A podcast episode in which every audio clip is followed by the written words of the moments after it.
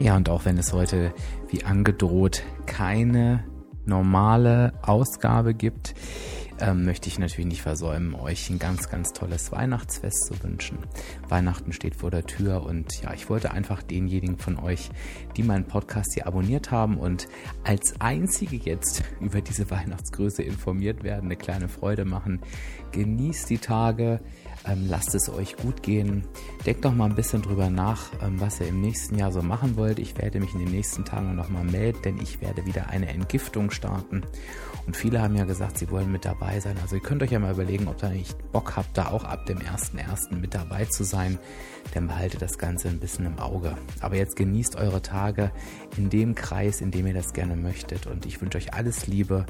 Euer Dirk, euer virtueller Abspeckcoach von www abspecken-kann-jeder.de. Schöne Weihnachten.